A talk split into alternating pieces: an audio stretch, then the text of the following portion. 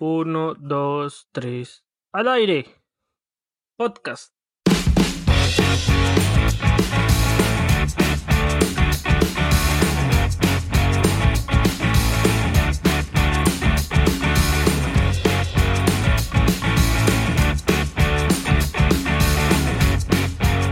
Hola a todos y bienvenidos una vez más a 3 al aire podcast. Y como siempre, acompañándonos aquí Álvaro y Sebastián. Eh, quiero también decir que eh, nos subimos un podcast la semana pasada ya que pues yo como soy el que edito y el que lo subo tuve, como unos detalles técnicos que no pude resolver porque me quitaron el internet acá en la zona. Entonces el podcast que grabamos la semana antepasada pues lo subí la semana pasada. Entonces pues no, no hubo tampoco podcast semana pasada, pero ah, se fue Sebas. Perdón, perdón. Ah, ya. Bueno. Bueno, entonces sigamos. Bueno, entonces hoy sí, hoy sí venimos con, con un capítulo más de este podcast, recordándoles que no somos expertos en, en, en, los temas que hablamos, pero opinamos de todo. ¿Qué más Álvaro? ¿Cómo va todo? Muchachos, buenas noches. Eh, un gusto volverlos a ver. Fueron casi 15 días bastante largos en los que han acontecido bastantes cosas. Pero bueno, chévere, aquí trae reunirnos para, para hablar un poquito de, carreta y echar cuento, que es lo que mejor vamos a hacer, ¿no? Sí, claro. ¿Y sabes cómo va todo? ¿Cómo lo han, cómo lo han tratado las lluvias y el clima allá en Bogotá? Eh, ¿Qué más, Pacho? Hola, Álvaro. Eh, las lluvias aquí han sido como muy inclementes, ¿no? Porque Bogotá, eh, para, pues, ha sido como una ciudad que, que estaba, había un momento en la historia donde el clima solamente había clima frío, pero ahora eh, el clima de Bogotá es rarísimo. Usted puede sacar su chaqueta y a la media hora hace el sol más hijo de madre, más hijo de puta. Entonces, luego el clima de Bogotá es muy raro. Hoy pasó eso, hoy salí un momentico a hacer una diligencia, saqué mi chaqueta, llevaba un busa también, estaba bien abrigado. Y hice la vuelta y salí y ya estaba haciendo un sol ni el más perro. He visto y he escuchado que ha, estado lloviendo mucho en Bogotá, que hasta se cayeron, se cayó un, un poste eléctrico por allá en la 72 con circunvalar, creo que no me recuerdo bien la, la dirección, y se inundó la, la, la carrera 30. Sí, Sí, se inundó la carrera 30, han habido árboles que, que se caen, eh, el clima nos ha golpeado muy duro, pero sobre todo pues en otras partes del país que se han visto como muy afectadas, más que todo por la parte de la costa caribe, por, también por el, lo del huracán, el Iota, el Iota de Duque. y, y según eso como que van hasta mayo del 2021, lo, según el IDEAM todo esto es el fenómeno de la niña. Sí, inicialmente habían dicho que esto, iba, que esto iba como hasta diciembre, pero no, al parecer se viene una temporada de invierno larga. Acá, pues en Bogotá, no, no digamos que eh, la afectación no ha sido tan grave comparada a la costa caribe, que sí se, pues pasaron cosas bastante fuertes, gente que perdió prácticamente todo, Mm, y es una constante que siempre en ciudades como Cartagena, Santa Marta, Barranquilla pasan este tipo de cosas. Que se, cuando llueve, mejor dicho, tal vez de quien pueda. Eso es verdad, eso es verdad, y digamos más que todo como la parte como de Barranquilla, ¿no? Que siempre que llueve por los canales de los diques, eso es una inundación segura, pero lo que sí me preocupa es lo de la gente de San Andrés, porque es gente que, que, que es gente olvidada por el Estado, ¿no? Entonces eso es lo que más me preocupa y, y, oiga, vea que analizando aquí una de las cosas, las peores catástrofes naturales aquí en Colombia, eh, digamos, la, lo de Armero, que fue hace poco estaban conmemorando, yo no sé cuántos años, lo de la tragedia de Armero, y el ministro de Minas era Iván Duque Escobar, o sea, el, papá, de Iván Duque, el papá de Iván Duque, correcto. Y ahora nos enfrentamos a otra tragedia ambiental, bueno, más ambiental más que todo natural, eh, con Iván Duque hijo. No, pero es que esa familia está como salada. yo creo que sí, huevón, yo creo que sí. A mí ya me das pesar con este presidente porque yo creo que es que a este man le tocó la peor época para, para ser presidente, a lo bien. No, o sea, le tocó una pandemia, o sea, una pandemia, lo que nadie, nadie está preparado para eso, ningún país estaba preparado para esto. Y es que, digamos, cuando, cuando, fue lo de la, la tragedia de Armero, eh, se le reprocha mucho al señor Iván Duque Escobar, papá, eh, de no haber hecho un plan como de, de prevención correcto y no evacuar a las personas. Evacuación. Exacto, un plan de evacuación. Lo mismo pasó con San, con San Andrés. No se hizo un plan de evacuación, en cambio, en Honduras sí se hizo.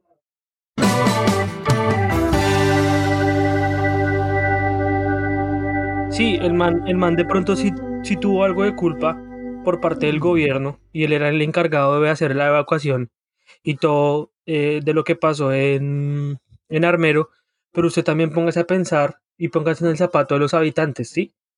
Eh, yo, yo recuerdo una vez que estaban, en, estaban dando noticias que el volcán Nevado del Ruiz estaba haciendo como, como enviando cenizas a, a, a, Manizales y se veía las cenizas y la gente con tapabocas y todo. No sé si ustedes recuerdan eso. Eso pasó hace años.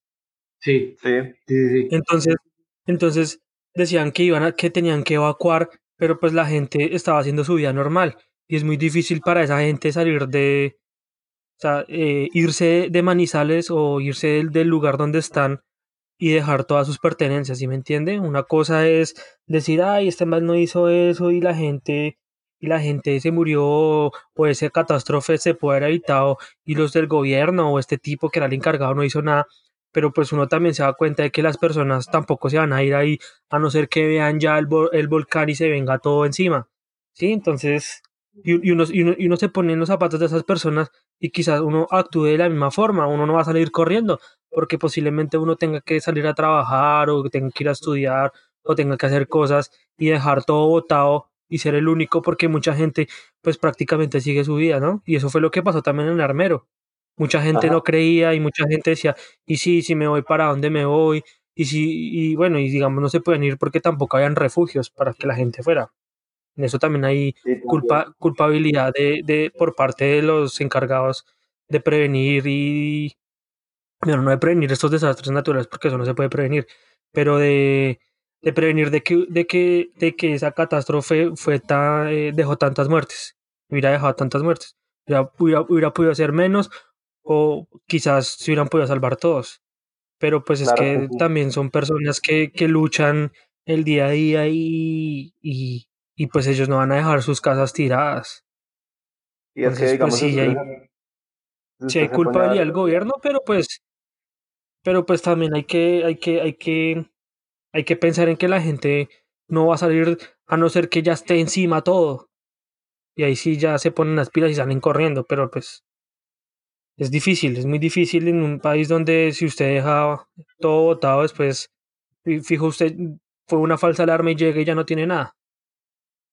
Sí, yo, yo sí le hallo en, en cierta parte la razón, eh, pero en un documental que sobre la tragedia de Armero, eh, habló Hernando Arango, que en ese tiempo era, era representante de la Cámara de, de Caldas.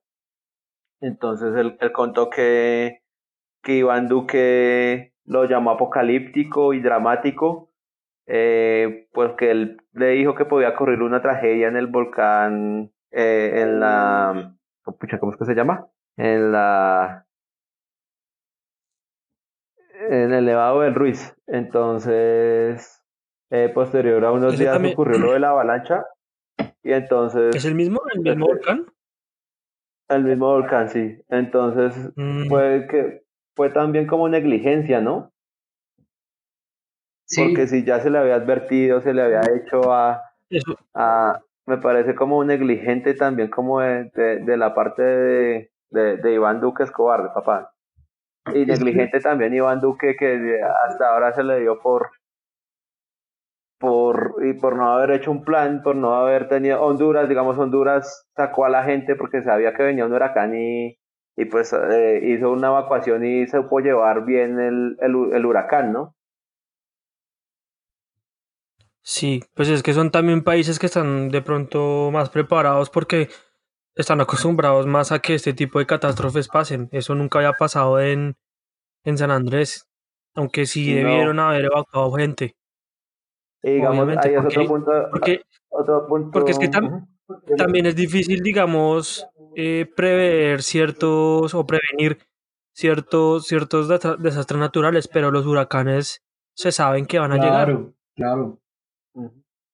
Es que hay, hay... Y han sido poblaciones que vulnerables, han sido poblaciones vulnerables como Armero y San Andrés y Providencia que en su momento pues fueron olvidadas por el Estado y pues son, eso es como que también es como loco, cosas que, que uno encuentra en común. Y hay como varias, varias, varias historias detrás de esto de lo de Armero, ¿no? Que supuestamente un padre fue el que maldijo a Armero, que iba, les iba a pasar algo, algo así escuché, una maldición sobre supuestamente de un padre que lo despidieron de Armero, que porque la gente no, no estaba haciendo, no estaba yendo a la iglesia. Sí, yo escuché ese mismo. Sí. Y que, y que supuestamente, supuestamente que también si hubiera, si, si este nevado, si este volcán nevado del Ruiz eh, puede llegar a su totalidad de erupción, bueno, no sé cómo se será eso, puede llegar hasta Bogotá. Claro, no, de hecho creo que las cenizas, cenizas del, del nevado del Ruiz alcanzaron a llegar hasta aquí a Bogotá. Eso es lo que eh, historias que, que, que la gente cuenta y que uno, que uno escucha. Y, y pues también fue como todo se dio al mismo tiempo porque creo que una semana antes o una semana después ocurrió lo de la toma del palacio del, del M, ¿no? El M19. Entonces como ah, que... sí, fue en esa época también. Sí, en y entonces... Eh, 1985. yo escuché que, que, que Iván Duque iba, prometió casas anti-huracanes para los isleños. Sí, sí, sí, sí. Fue como una, una de las promesas que hizo que después de esto iba a empezar como una fabricación de, de casas anti huracanes. Pero pues, palabras más, palabras menos, habrá que esperar a ver que, que si, se, si se realiza, ¿no? Sí. Sí, Pues claro. que no sé qué, que no sé qué en promesas. Eso me hace acordar un meme de Pacheco, no sé si ustedes lo hayan visto, que dice, ya pa' qué hijo de putas. Sí, literal. Literal, ya pa' qué hijo de putas. Ah, pues para el futuro. Huracanes hay todos los años. Sí, y es un, un año atípico, ¿no? Colombia nunca había habido un huracán ni, ni nada de eso, y, y vea, y lo del COVID. No, este año sí, literalmente, si existió un Dios, yo creo que se cagó en este año porque parece que ha pasado de Le todo, todo lo malo está pasando este año. Le metieron Sí, seis a la selección.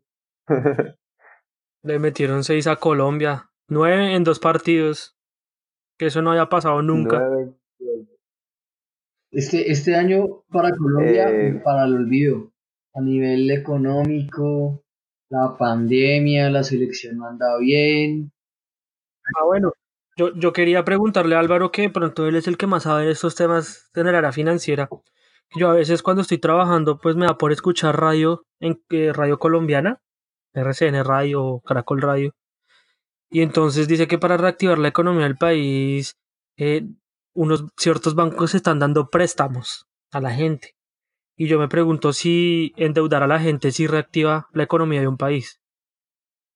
Bueno, pues digamos, por ejemplo, eh, depende porque de cierta forma incentivan al consumo. El tema es que cuando una persona adquiere un préstamo bancario, eh, seguramente pues eh, es una de las medidas económicas y monetarias que utiliza cualquier banco o cualquier entidad eh, o cualquier gobierno que es la, la, la incentivación del consumo. Con eso pues van a generar, tratar de generar que la, la economía se reactive y haya más como inversión, más gasto, que se empiece a otra vez como incentivar la economía por medio del consumo de, de la gente. El tema es que cuando eh, todo lo que venga al sector bancario, pues digamos que siendo, siendo muy, muy pues honestos, eh, el banco no siempre tiene las mejores intenciones, entonces lo que busca un banco siempre es endeudar, endeudar a la gente o, o por medio de, de, algún medio de financiación recibir algo.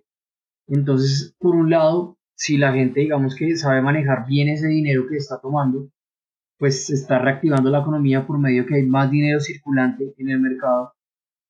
Pero el problema es que hay, quién sabe qué tasa de interés están prestando el banco, eh, cómo sea el crédito que lo que tome. Entonces ahí es cuando es como un, como un pañito de agua tibia, porque a largo plazo mucha gente va a estar endeudada, va a tener que, va a sufrir embargos. Si el préstamo que tomó no lo sabe manejar, pues el banco va a llegar y no va a decir, no va a ir con la misma delicadez con la que prestó y no, no va a ser igual de, con, de comprensivo y va a tomar todo lo que pueda coger de cada persona. Entonces, por un lado sí reactiva la economía, pero pues viéndolo desde el punto el núcleo, la gente si ese préstamo no lo sabe manejar, pues ahí va a llevar, va a llevar del bulto. Sí, sí, es que me surgió la duda porque, porque era el, comercial decía algo como era con la, una aplicación, entonces decía que le dan el préstamo en cinco minutos, un préstamo para la compra de carro y que desembolsaban directamente en el concesionario. Están dando la plata es rápido. Claro, no, es que hay que ver, hay que ver también, eh, primero, por cómo está la economía hoy en día, cualquier, cualquier, mejor dicho, cualquier mercado, cualquier tipo de negocio quiere vender. Y el banco a la larga es un prestamista. Y es un prestamista usurero, por decirlo así. Entonces un banco va a buscar la forma, si antes la gente tomaba préstamos y ya no están tomando, busca la forma de tomarlo. Hay que mirar esa qué tasa de interés están pues haciendo los préstamos, ¿no? Pero eso es delicado, ese tema es delicado. Y, viendo toda la coyuntura que está pasando ahora, todo esto que, que el COVID, que, que el cambio climático, todo esto que está afectando el país, yo creo que lo más recomendable es no endeudarse. Claro. No sabe qué va a pasar. Claro. Es que lo, lo, lo más lógico hoy en día, como está la economía, por lo menos la economía del país, es quedarse donde usted está, donde usted está, si no tiene necesidad, si no tiene la necesidad de endeudarse, quédese donde está.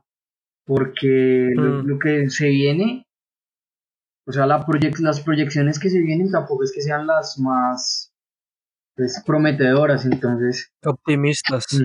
Entonces yo creo que es un momento para quedarse quieto. Si uno no tiene la necesidad de endeudarse, quédese donde está porque lo que viene no es sí, no es como el mejor escenario.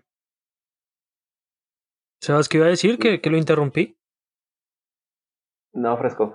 Eh, yo, yo conozco mucha gente que, que está cansada de los bancos, entonces yo creo que por eso ser gota a gota en este país es un negocio muy bueno. Eh, gente que, que está mamada de, de manejar tasas de interés altísimas, eh, entonces la gente ya no, no cree, no abre una cuenta de ahorros, sino abre su cuenta de ahorros por aparte con una persona que, que, que le ahorra. Entonces, lo que yo digo, o sea, aquí colombiano, el que, el, el de clase media baja, es el que acude a los gota a gota y, y el que tiene que endeudarse, pero ya es como por cuestiones de necesidad. De necesidad porque tal vez eh, está, le está yendo mal en el negocio que montó hace poco o el negocio, el micro, el micronegocio, la microempresa que, que tiene no, no, no le está generando ganancias. Entonces, pues, no sé, no, no, no, eso es como mi punto de, de, vista como en eso.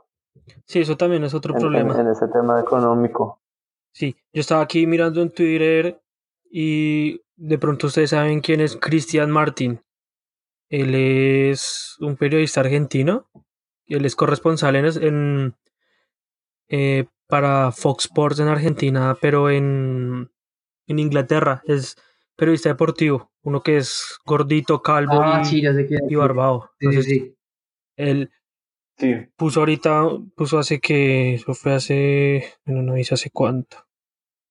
Ah, bueno, puso un tweet donde decía que la vacuna del COVID-19 de Oxford, Uruguay, Paraguay, Colombia, Bolivia y Perú no tienen acuerdo con AstraZeneca para recibir esta vacuna desde marzo. Podrían recibirla por acuerdo COVAX con logística de producción, distribución, tal vez desde junio aún negocian.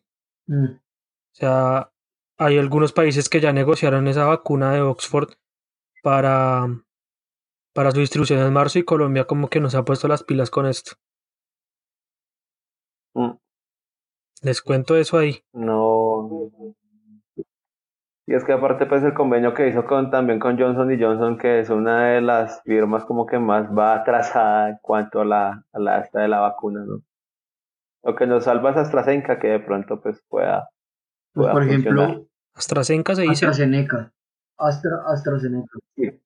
AstraZeneca. AstraZeneca. Por ejemplo, eh, ya Rusia ya empezó a vacunar muchísima gente con la Sputnik y en Estados Unidos a partir de diciembre ya van a empezar a vacunar gente. Eso leí justo hoy. Entonces el tema es cuándo va a llegar acá porque eso es la, esa es la gran, la gran disyuntiva, porque obviamente los países primermundistas y los que tienen primer como prioridad, independiente que tengan casos mínimos de contagio, van a ser los primeros en recibir la vacuna. Por ejemplo, digamos el caso que Pacho que está en Australia, que es un país que ha sabido manejar súper bien, súper bien la, la pandemia y la crisis, pero sin duda alguna Australia va a recibir la vacuna primero que nosotros y primero que muchos otros países que estén en crisis. Pues yo creería que Australia, yo antes estaba pensando que Australia iba a ser de los últimos, porque aquí no hay crisis. Yo creería que no. Porque o hay crisis, pero, pero no hay tanta como en otros países. sí, sí, pero yo creería, yo pensaría que un estado en el, digamos, Jim Morrison es, Jim Morrison, ¿no? El primer ministro de Australia. Él, yo creo que igualmente él como... ¿Jim Morrison? Sí, como, como mandamiento de... No, Jim Morrison no es el de Doors. No, Jim Morrison no es Scott Morrison, ¿no? es Morrison, ¿no? no, pues sé que él es un cantautor, pero... Salgamos de la duda. Pero, bueno, el primer ministro de Australia, yo creo que... Salgamos de la duda. La cabeza de... Scott, Scott, sí. Morrison, Scott Morrison. Jim Morrison es el día de dos. Sí, el guitarrista, el famoso. Pero bueno, Scott Morrison, él como cabeza de Australia, independiente que su país no esté en crisis, él tiene que velar por la seguridad de sus... Porque el tipo llega a manejar un poquito mal la situación y el país se le sale de control por darle prioridad a otros países. Entonces yo creo que en este caso sí bueno, se trata de ser solidario, pero también uno tiene que pensar en, su, en su gente, porque tiene a millones de habitantes pues, detrás. Pues este país es como colonia inglesa, ¿no? Sí. Yo creo que llegará Sí, Llegará ni siquiera porque la pida el man. Exacto, exacto, ¿no? Y es que digamos nosotros también tenemos como un pensamiento, un pensamiento muy pesimista porque también pues el sistema de salud aquí de Colombia no, no, es el mejor. Entonces si una cita general te la dan por ahí para allá el otro año, ya cuando ya el paciente muchas veces ya fallece o algo así, entonces imagínese cómo será la, la, la vacuna. Entonces por eso es que aquí también como que manejamos el, ese pesimismo en base como a, la, los sistemas de salud de cada país en el que vivimos. Sí, por ejemplo estaba mirando acá lo de mm, lo de este lo los tweets que ha hecho Cristian Martin que ha tuiteado mucho sobre la vacuna pues el que está allá en Inglaterra y dice digamos hace 16 horas vacuna C19 Universidad de Oxford Pide aprobación para uso de emergencia, 90% de efectividad en todas las edades, en 20.000 voluntarios en Inglaterra y Brasil. Puede guardarse a temperatura, temperatura heladera, logística, producción y distribución masiva, más fácil que otras, que otras vacunas, ideal para América Latina. Esto quiere decir porque es que creo que la de Pfizer se tiene que conservar a menos 80 grados centígrados. Entonces la, la, mm, la logística y la, y la distribución pues en Latinoamérica va a ser súper complicada y esta sí se puede tener en una en una heladera. Entonces, esta es la que la más fácil para Latinoamérica. Esto fue hace 16 horas, después hace 15 horas colocó último minuto. Chile y El Salvador se suman a los países con contrato con AstraZeneca para recibir la vacuna de Oxford con producción en Argentina y México. Países confirmados: Argentina, Ecuador, Chile, México, Costa Rica, Panamá, El Salvador, República Dominicana. Después, hace 15 horas, colocó último minuto. Atención Colombia. Podemos tener novedades para nuestros parceros muy pronto también. Y el último que hizo hace 13 horas, laboratorio Woodhart en Gales acelera producción de millones de dosis de vacuna de Oxford AstraZeneca. Se espera aprobación, uso de emergencia en la Unión Europea y el Reino Unido pronto. Casi simultáneamente sería aprobada en, bueno, poner las banderitas de Argentina, de Costa Rica, de Chile, de Ecuador, de Panamá, de México, El Salvador. Y dice, Colombia podría sumarse. Hoy en vivo desde Oxford. Mm. Entonces esperar a ver, ojalá. Pero entonces, según lo que dice este tipo, eh, ¿cuándo estaría llegando la vacuna? Porque tampoco, pues... Marzo. Marzo. Marzo porque si el primer tweet que leí lo publicó hace tres horas. No me ilusionen así, no jueguen ¿Cómo? conmigo. No, no me Por ejemplo, digamos, hace tres horas, que fue el tweet que publicó él, dice último momento vacuna COVID-19 Oxford, que fue el primero que leí, Uruguay, Paraguay, Colombia, Bolivia y Perú no tienen acuerdo con AstraZeneca para recibir la vacuna desde marzo. Pero entonces, según, entonces, lo, que, marzo la según lo que entiendo, utilizan es la marzo la como un medio de emergencia. Sí, pues digamos en marzo creo que van a ir otros países que firmaron el acuerdo eh, antes.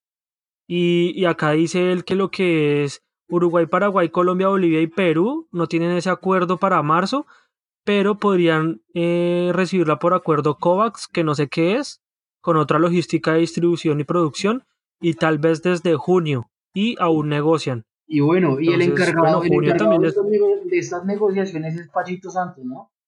Creo. No sé, ¿no será el gerente del COVID? Uy, no, no, no, no, no, no, no, no, no, no, no. Pero creo que sí era Pacho Santos. Ay, don Pachito. Si la vacuna está llegando aquí en marzo, sería muy buena noticia, muy buena noticia. Muy buena, pero pues todo es tan incierto que... Pero quién sabe, eh, también escuché, bueno, no escuché, leí un tweet no sé de quién que decía que iban a cobrar la vacuna solo para estratos 5 y 6. Sí, sí, sí, sí. Eso y el resto gratis. Pero, pero, pero a mí no me parece, ¿no? Debería el gobierno facilitarla a todo el mundo, a todos por igual. Pues eso es para Porque que unos paguen y que unos no, pues. Sí. Sí. Debería garantizarle la vacuna a todo el mundo.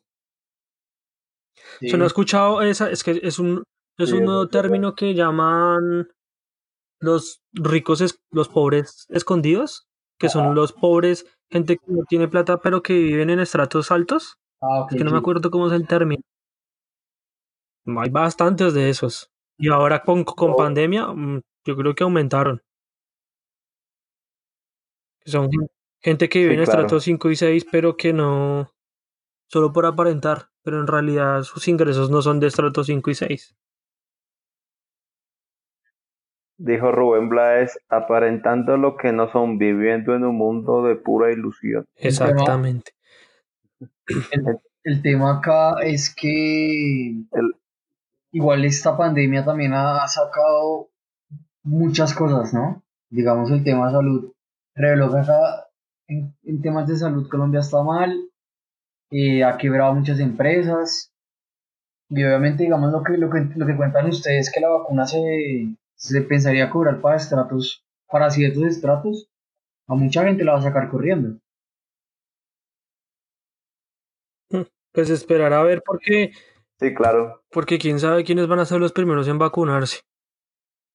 No creo que van a llegar para todos. La gente... Sí, primero los vulnerables y después sí para todo el mundo. O sea, yo creo que eso, eso, eso también, digamos, distribución y producción, eso también se va a demorar un buen tiempo pienso yo. Sí, claro. Y más aquí en Colombia que la corrupción abunda, ¿no?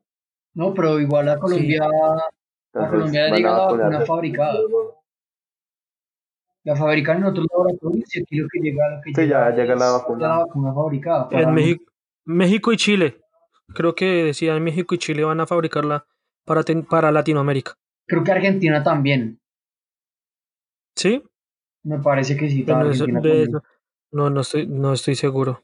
Además que esto va... Y, De largo. También. También leí que iba que la alcaldesa iba a hacer el, el Transmilenio por la carrera séptima desde la 100 hasta la 200 y por la, por la 68 creo que era. Por ahí. Eh, no, por la por la ¿Sí? por la 100, me parece. Eh, un tramo de la 100, pero ¿sabes lo que se le... o sea, la, verdadera crítica es porque ahí pasan terrenos importantes de, de la Tomás van der Hamen. Entonces eso es lo que hoy se le criticó y duro en redes sociales a, a Claudia. pero entonces está... Es que lo que pasa es que están diciendo que dos promesas que hizo Claudia López en campaña la rompió. Una fue la de la, decirle adiós a la reserva Van der Hamen y la otra fue que no iba a poner el Transmilenio en la séptima. Entonces por eso le están dando palo. Sí, eh, hoy ya tuiteó y de hecho eso es como un hilo en, en Twitter explicando, dice, todo Transmilenio tiene buses, pero no todos los buses son Transmilenio. El corredor verde séptima reverdece el corredor, da prioridad con el 50% del espacio al peatón, es multimodal con 87%, 87 de viajes cero emisiones eso no existe en, ningún, en ninguna vía y mucho menos en ninguna troncal. El corredor verde respeta e integra el patrimonio ambiental, arquitectónico y cultural de la séptima. Ofrece transporte público, limpio, con duales eléctricos a la medida de la democracia de cada uno de los tres tramos o séptimas que existen, hasta la 40, hasta la 100 y hasta la 200. Entonces, más o menos esas son como las, las vías que por las que va a pasar el, el entre comillas nuevo Transmilenio, pero ahora verde. es lo mismo, pero de otro color. Entonces, no sé, Claudia, oiga, ¿a ustedes no les parece que Claudia como que se ha pifiado mucho? Yo, yo voté por Claudia y voté como con, con la esperanza de que de que las cosas iban como a cambiar un poco, pero no sé, me, eh, me, me, he sentido como muy, muy decepcionado de ella y, y, a veces pienso que, que, hace lo mismo que Peñalosa, pero pues haciendo, haciendo populismo o haciendo... Me, me, ha desilusionado mucho Claudia, pero pues aún así la sigo admirando y, he ido a charlas con Claudia López y, y pero pues de todas maneras no, no, no sé, no, no le ha ido muy bien, no, eso piensa ustedes que piensa Álvaro que está no sí yo pues, la verdad yo también voté por Claudia eh, ¿Se alcanzó a votar? Sí, yo voté. No, mm. mentira, no voté. voto, en su corazón por Claudia. Voté en el corazón y a la distancia. No es que me confundí, me confundí cuando voté por otra persona. Pero sí apoyaba a Claudia. Sí pensaba que era una buena opción para votar pero mm, bueno, por las propuestas y por lo que ha hecho y me parece que es una persona con, con carácter, que tiene buenas ideas, me parece que tenía como buenas intenciones, pero no sé qué pasa, que los políticos o nuestros dirigentes llegan al poder y se olvidan del pueblo o hacen lo que no, lo que decían que no iban a hacer. Y eso es lo que ha hecho Claudia. También me afecta, o sea, Ah, como que ha salido de, de, mis agrados porque veo que Bogotá está, Pacho está lejos y está feliz, relajadito allá.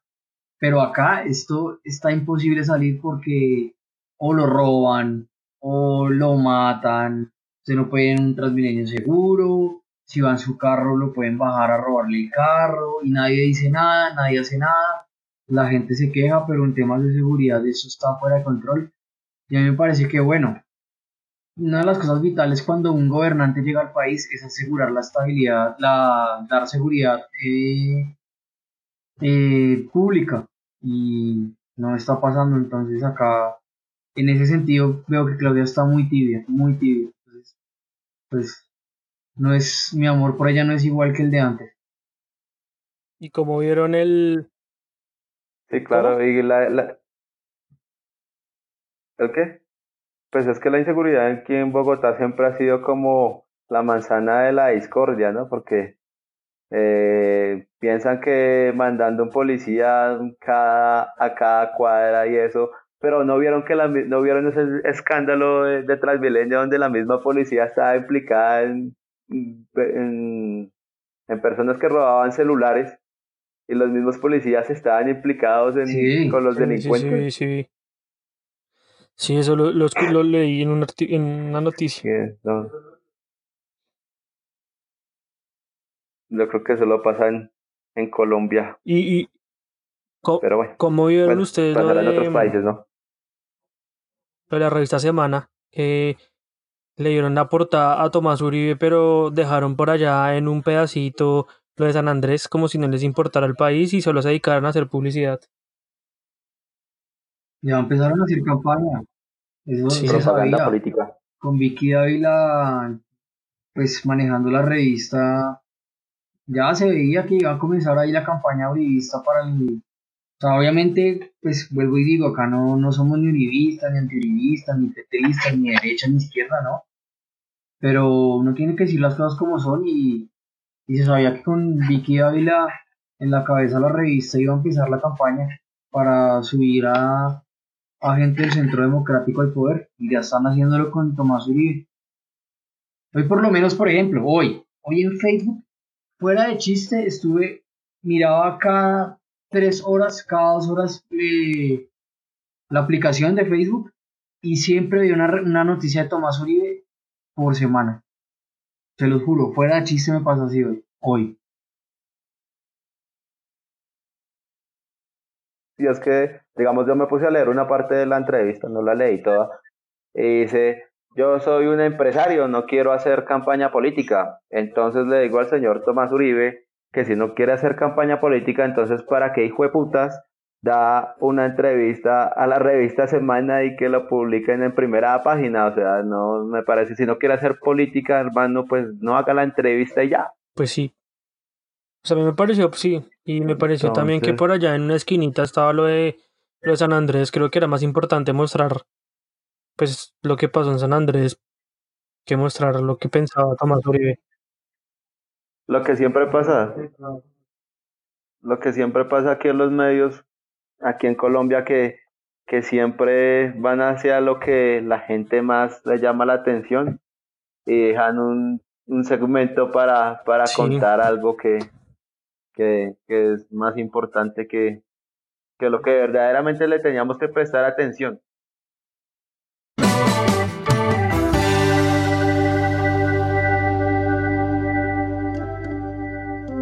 Eh, hace poco salió una noticia diciendo que Colombia es uno de los países que creo que está entre los primeros tres países que el mm. peor nivel, de inglés tiene. Sí, sí leí esa noticia. Entonces, son, son noticias que, que, que, que, a la gente le importan un culo, pero de todas maneras afectan. Sí, no, es que la educación en Colombia sí siento que ha bajado de nivel mucho. Creo que antes era mejor. Sin ser, sí, sin, sin, ser, sin ser la mejor, era mejor. Exactamente. O sea, así pasa con todas las noticias que le, restamos importancia a lo que verdaderamente tendríamos que ponerle atención y a lo que verdaderamente nos está matando. Por eso es que estamos así como, como estamos. Es cierto. Después de todo este popurrí noticioso que hemos eh, logrado recolectar las noticias como más relevantes de, prácticamente esta semana, ¿cierto? Sí, estas dos semanas que la semana pasada no tuvimos podcast y, esta semana. Ahora nos vamos con las noticias del entretenimiento con Álvaro Ricardo. Pues, la moda. Adelante la moda. quería, quería dedicarle un poquito pues a lo de la selección Colombia que, que si no hemos hablado y ya se nos va a terminar el tiempo porque sí me parece preocupante lo que pasó en la fecha de eliminatorias. Sí, pues nada, ¿qué se puede decir? Eh, Grave cosa.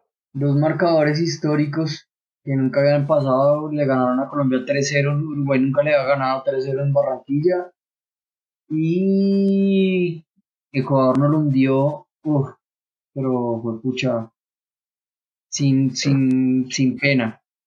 Nada, están pidiendo la cabeza de Queiroz, por ahí contaron que James se agarró con, que con, primero que con... Que con Lerma. Después que con Barrios. Y ahora último que es que con... ¿Con quién? Con, este... Muriel. Con Muriel. Yo la verdad no creo que se hayan agarrado. Con Muriel. De pronto sí estaban pues, disgustados. Supuestamente Javier Hernández Bonet dice que por fuente, mejor dicho, fuente cercana, si se agarraron, que un apretón de, cuello por parte de Muriel a James. Y ya después salió James a desmentir. Yo personalmente a esta selección, o sea, yo justamente en mi Facebook puse que, que no, o sea, que la vergüenza que sentía al ver la selección no era ni siquiera la vergüenza, no se comparaba con la vergüenza que sentía al ver a Duque presidente. Pero bueno, ya hablamos de Duque y de la selección, pues nada, qué tristeza, ¿no? Complicado, pues hasta ahora como la eliminatoria, pero si Colombia sigue así, no vamos a ir a mundial. ¿Ustedes creen que se vaya Queiroz? ¿O que lo echen? ¿Que lo saquen? Yo creo que sí.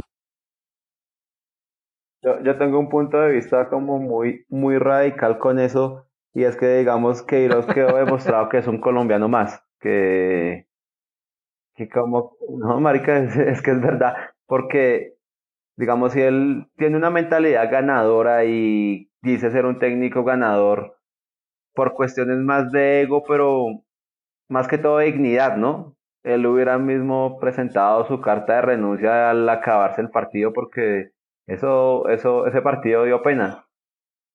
Y bueno, pues hay muchas cosas aquí que, que, que dan pena, ¿no?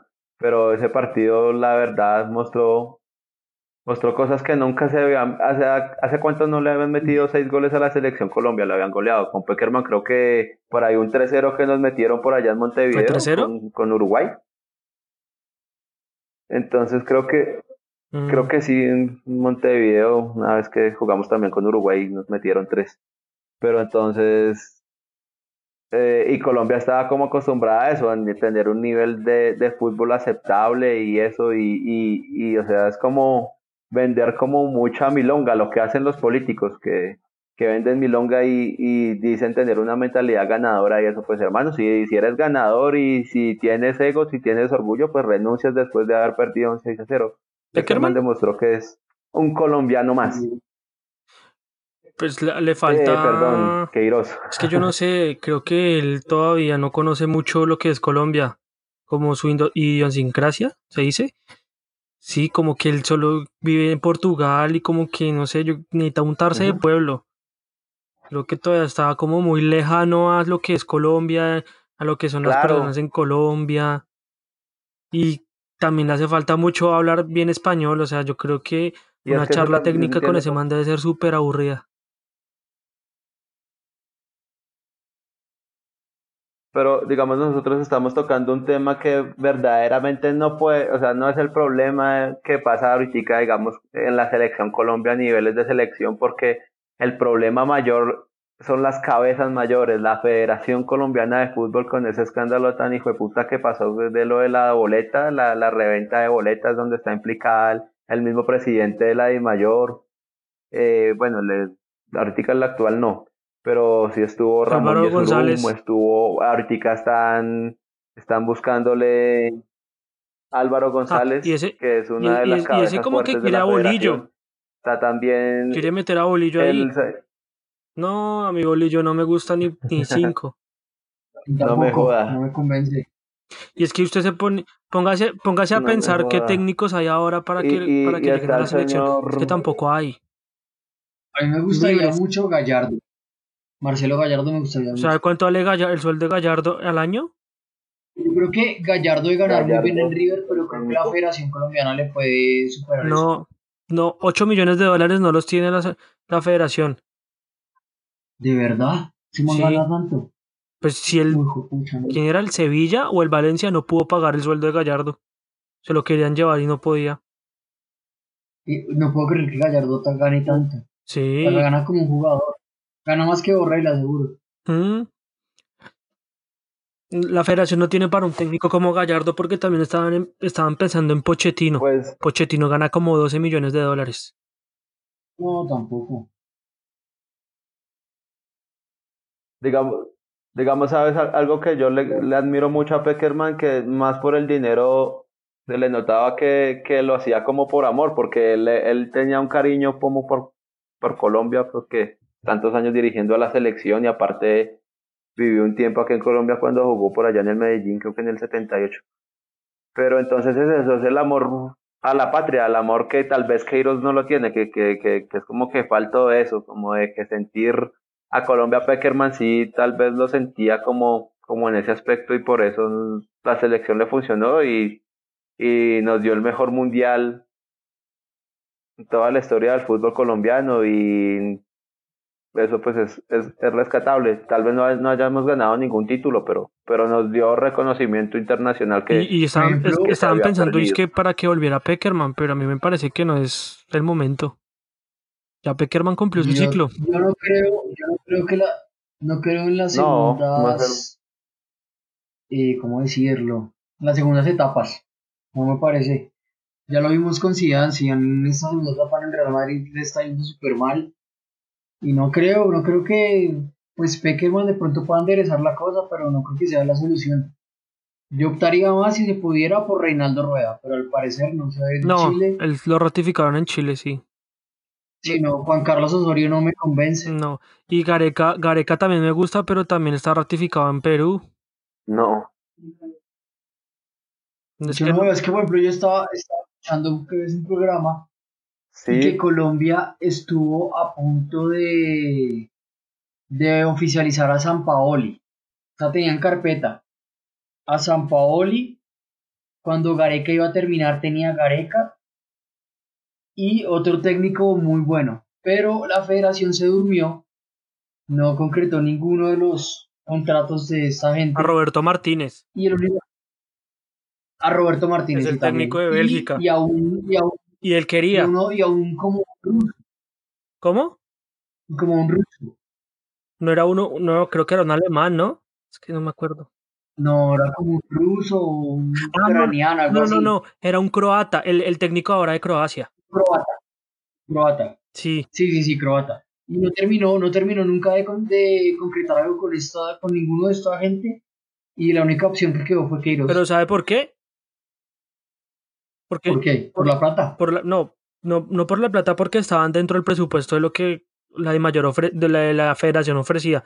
Lo que pasa es que cuando se terminó el mundial, quedaban siete meses libres donde no iba a haber fecha FIFA ni eliminatorias ni nada.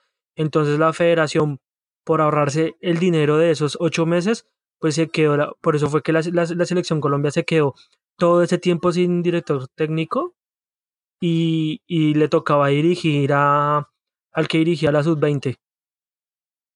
Que es que no me acuerdo el nombre de man. Ah, y entonces llegó a carpeta Carlos Queiroz, pero es que él ni siquiera el plan A, ni el plan B, ni el plan C. Él era como que un man, el que, el que llegó ahí de últimas y lo contrataron porque ya los otros habían tenido, eh, ya renovaron, renovaron con Croacia, el uno renovó con Croacia, el otro renovó con Bélgica.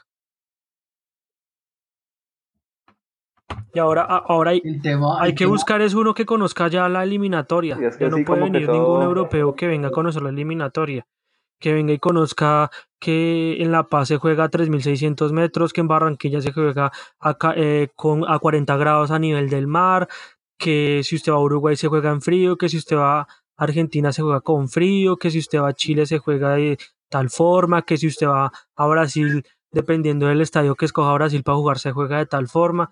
O sea, ya no tiene que ir a improvisar, tiene que ser un man que conozca dónde se juega, con qué se juega, cuáles son, cuáles son las condiciones de cada estadio.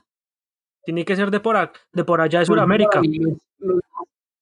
No, vea, para mí los más opcionados y los que yo creo que van a entrar en carpeta son Juan Carlos Osorio, Jorge Luis Pinto, San Paoli y eh, ruso. No, ruso no creo. Yo creo que pues es que ¿sabe cuál es la otra? Que si escogen un técnico que tenga contrato vigente con algún con algún equipo, la federación primero la, la federación primero tiene que indemnizar a Carlos Queiroz y tiene que indemnizar al club para llevar al, al club donde está el, el, DT que quieran para llevarlo a Colombia. Y se gastaron la plata pagando las multas por la reventa de boletas, ya no tienen plata ni, yo creo que no tendrán plata ni para la indemnización de Queiroz. Yo creo que tienen que negociar a ver si, si le pagan en seis meses o le pagan a cuotas. Pero les toca un técnico libre porque no, no, no hay dinero. Fueron casi 16 mil millones de pesos que se gastaron en multas. A este paso, Pacho lo van a resultar contratando para que dirija. Claro, yo me voy para allá, le dirijo. Yo, yo, yo, yo propongo a uno, a Carlos Antonio Vélez. Ay, no.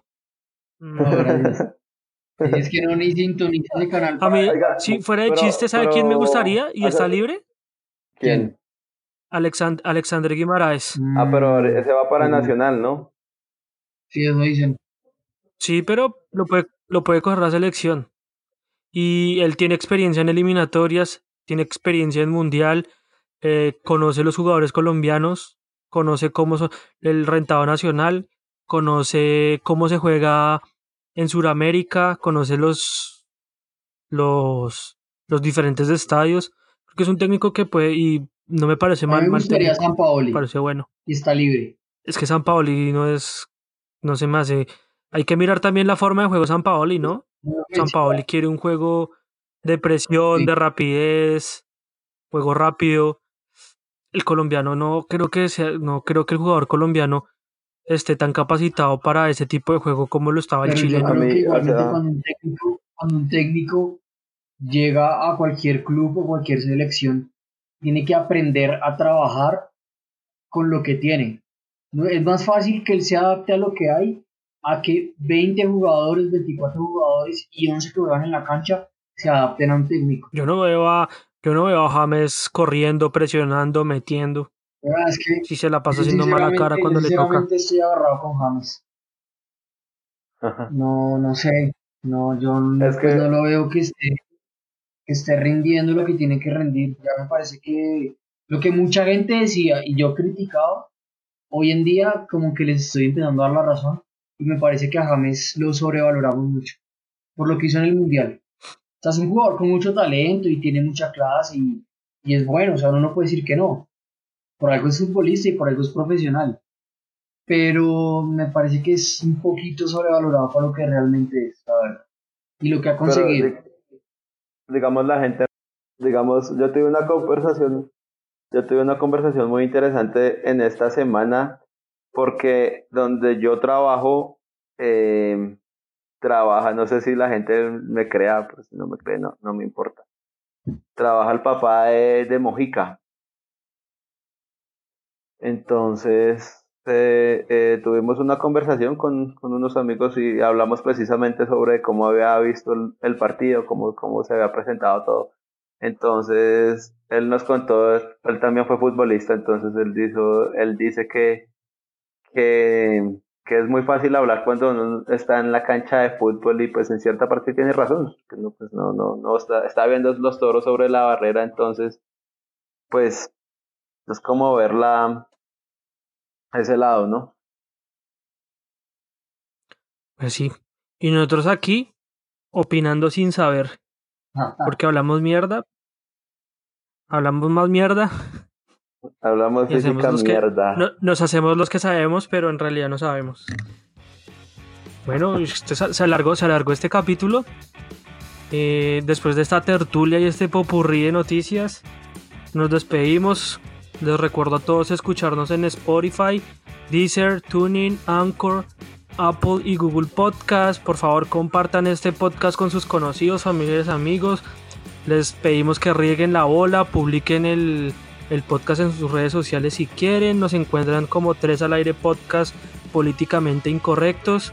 También nuestras redes sociales para cualquier queja, reclamo o simplemente para saludar o echarnos la madre o para opinar sobre lo que estamos hablando, no, lo que dijeron está mal, no, yo no opino esto, bueno, todas las opiniones son bien recibidas al arroba 3 al aire pcast en Twitter y en Instagram, correo electrónico 3 al aire podcast arroba hotmail.com y en nuestra fanpage en, en Facebook como 3 al aire pcast. ¿Algo para decir ya para despedirnos muchachos? Eh, sí, yo, yo quería decir algo. Eh, hoy hace un año todas las manifestaciones que se presentaron aquí en Colombia mataron a Dylan Cruz. Entonces era para recordar eso, que Dylan no murió, a Dylan lo mataron. Álvaro. Nada, después de ese buen aporte y comentario, pues gracias por escucharnos otra vez. Espero nos hayan extrañado. Y nada, muchachos, nos vemos a la próxima. Que esta semana termine bien para todos. Bueno, chao, chao. Chao, Jorge. Chao.